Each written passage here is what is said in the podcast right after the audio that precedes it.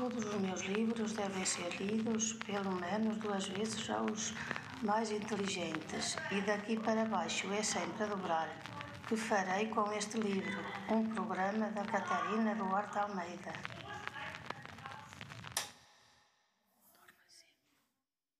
Bem-vindos, jovens séniores, para mais um episódio do Que Farei com este livro, hoje dedicado à Crónica de Dom João I, escrita por Fernão Lopes no século XIV.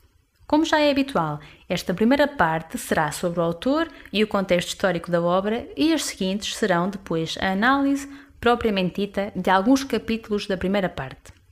Comecemos então por apresentar Fernão Lopes, o cronista desta obra, que terá nascido no ano de 1380 em Lisboa.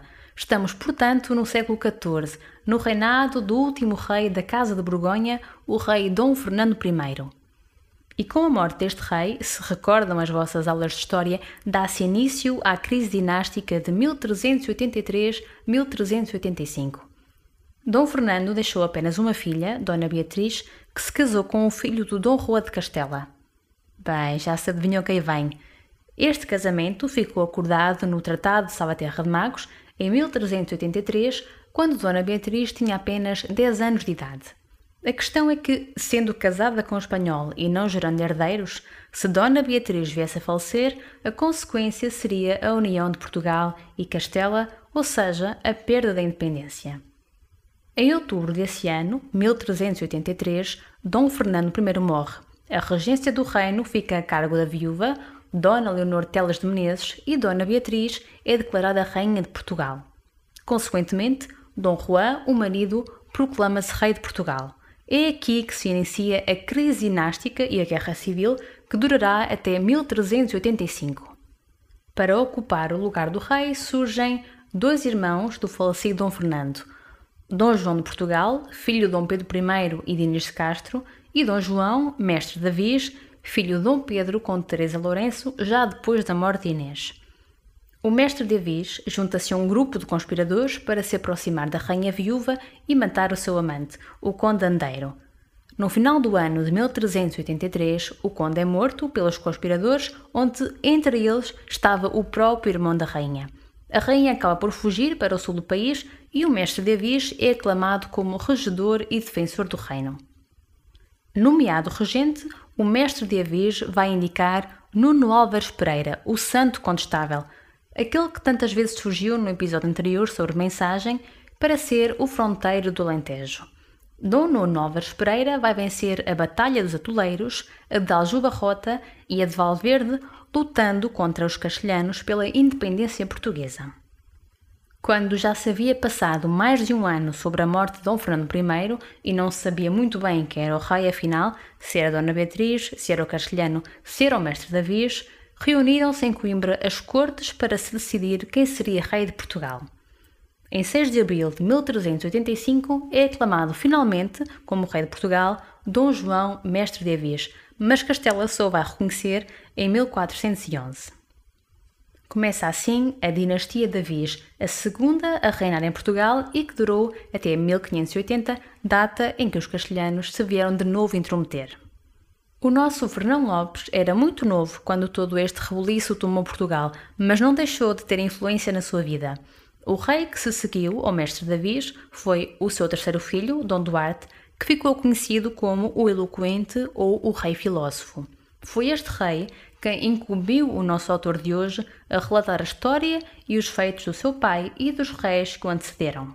Pensa-se que Fernão Lopes terá vindo de uma família humilde, mesteiral, ou seja, de uma família que exercia uma profissão manual. Provavelmente seria um tabelião e não se sabe praticamente nada sobre a sua formação. Talvez fosse um autodidata, não sabemos. O que se conhece é que no ano de 1418 era guarda-amor das escrituras da Torre do Tombo. Quer isto dizer que Fernão Lopes ocupava um cargo de alta confiança, já que o guarda-amor é o funcionário encarregado de guardar e conservar os artigos do Estado. Entre 1419 e 1433 aparece documentado como escrivão dos livros e secretário do mestre de Avias e, com a morte deste e a subida ao trono de Dom Duarte, torna-se o cronista-mor do reino. Ainda antes de chegar ao trono, Dom Duarte já se preocupava em deixar escrito os feitos dos seus antecessores, Portanto, ainda que Fernão Lopes só tenha sido declarado cronista mor em 1433, é natural que o seu trabalho tenha sido começado anos antes. Foi também nesse ano, 1433, que recebeu o título de nobreza. Das crónicas encontradas, só três se podem afirmar com segurança como sendo de Fernão Lopes. São elas a Crónica de Dom João I, aquela que iremos analisar, a Crónica de Dom Fernando e a Crónica de Dom Pedro. Durante muito tempo pensou-se que a crónica do Condestável fosse da sua autoria, mas hoje essa hipótese é posta de lado. Há ainda meia dúzia de crónicas que não se sabe muito bem ao certo se terão sido escritas ou não por este autor. Fernão Lopes é conhecido como o pai da história portuguesa, título que lhe foi dado por um outro autor português, Alexandre Herculano, Durante muito tempo, a obra do cronista ficou esquecida e só no século XIX foi resgatada, e Alexandre Herculano teve um papel muito ativo nesta recuperação. Mas por que este autor o pai da história portuguesa?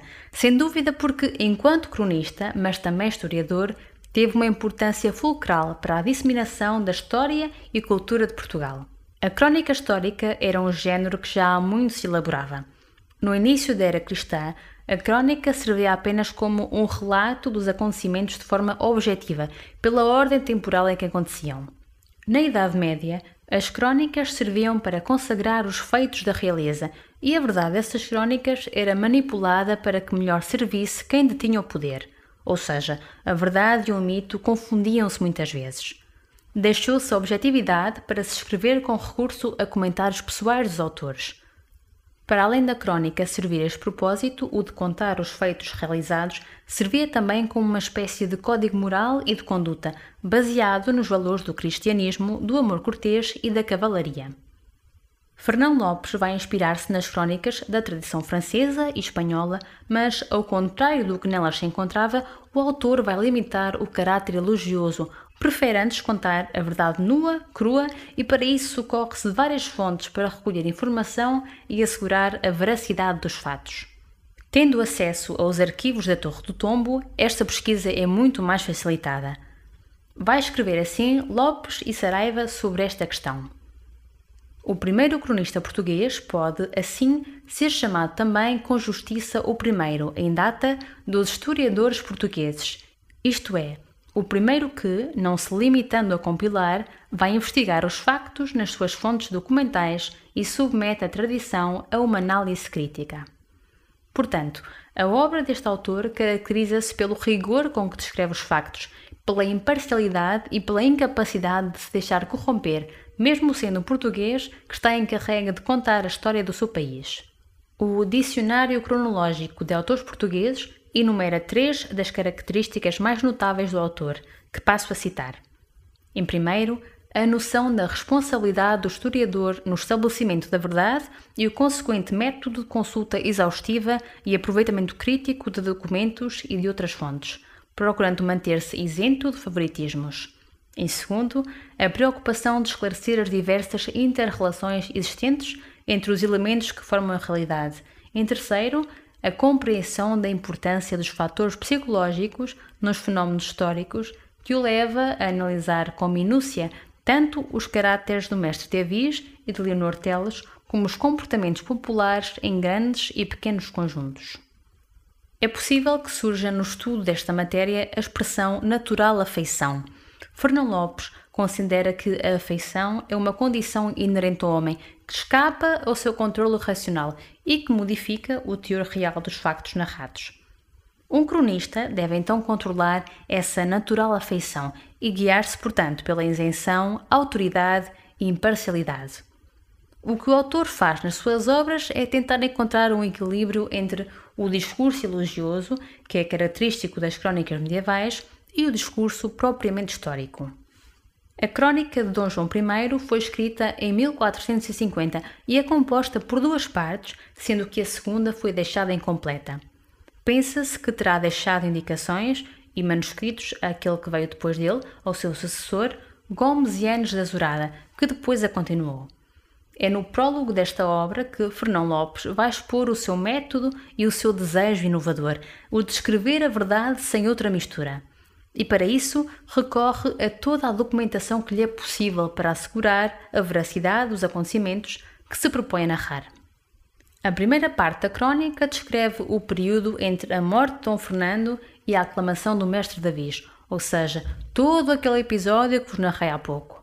A morte do rei moribundo, o casamento de Ana Beatriz com Dom Juan, que agora se declara rei de Portugal, o surgimento de dois pretendentes ao trono, a morte do condandeiro, as cortes de Coimbra e, por fim, Dom João I, mestre de Avis, declarado rei. Na segunda parte, a narrativa recai sobre os acontecimentos que ocorreram entre a morte de Dom João I e a data do Tratado de Paz entre Portugal e Castela, que se verificou em 1411.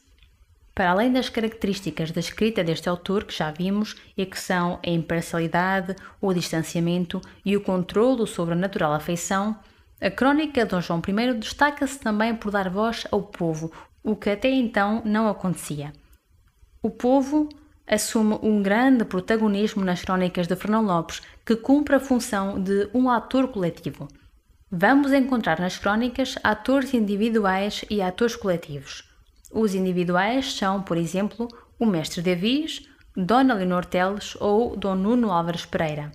Estas são as personagens que se destacam na crónica pelo seu protagonismo, são variadas, complexas e as suas intimidades são dadas a conhecer ao leitor através de um olhar muito incisivo. O ator coletivo, que é o povo de Lisboa, tem um papel decisivo na narrativa, determinando o curso dos acontecimentos. A entidade coletiva é de extrema importância na obra de Fernão Lopes, em primeiro porque vem romper com a voz exclusivamente nobre das crónicas da época e depois porque dá a conhecer ao leitor a opinião pública da época através desta voz. Esta expressão da coletividade é dada pela multidão, pela raia miúda, pelo povo e por habitantes de certas localidades. É talvez este o aspecto mais inovador da escrita de Fernão Lopes. O povo surge como força que se quer afirmar, saindo da passividade medieval do seu direito senhorial. Falo-vos agora um pouco do estilo que é utilizado nesta crónica. Para a tornar mais vívida e enérgica, o autor vai alternar a descrição com o diálogo, e estes diálogos são carregados de marcas de oralidade e de simplicidade. O registro coloquial, com recurso a expressões populares e a cantigas da época, permitem aproximar o discurso do leitor. Aliás, chega a existir convocação do público e do leitor para vir participar neste discurso. Os recursos estilísticos usados são poucos, na verdade. A comparação, a metáfora e a personificação são sensivelmente apenas o que usa. Fernão Lopes opta por utilizar verbos sensoriais, de ação e de movimento, como o ver ou ouvir, e assim dá visualismo e dinamismo às suas cenas. O equilíbrio que ele faz da objetividade e da subjetividade é também muito interessante de se notar. Por um lado, é muito rigoroso nos factos, na descrição dos eventos históricos que acabam por ter valor informativo. Por outro lado, na apreciação crítica e afetiva que faz das personagens individuais, já se vai socorrer do subjetivismo. Para o bónus sugestivo de hoje, trago-vos a sugestão de uma visita, que também pode ser virtual, ao Museu Nacional de Arte Antiga e aos painéis de São Vicente de Fora. É um retrato coletivo composto por seis pinturas, seis painéis pintados a óleo por, segundo se assume, o pintor régio de Dom Afonso V, Nuno Gonçalves. Os painéis terão sido pintados por volta de 1470 e representam 58 personagens em torno da dupla figuração de São Vicente, que surge representado com uma dalmática, um manípulo e um missal aberto nas suas mãos. Entre as figuras que o rodeiam está uma, que muitos reconhecem como sendo o infante Henrique, e outra, mais escondida e mais difícil de identificar, o nosso autor de hoje, Fernão Lopes, e que vos desafio a encontrar.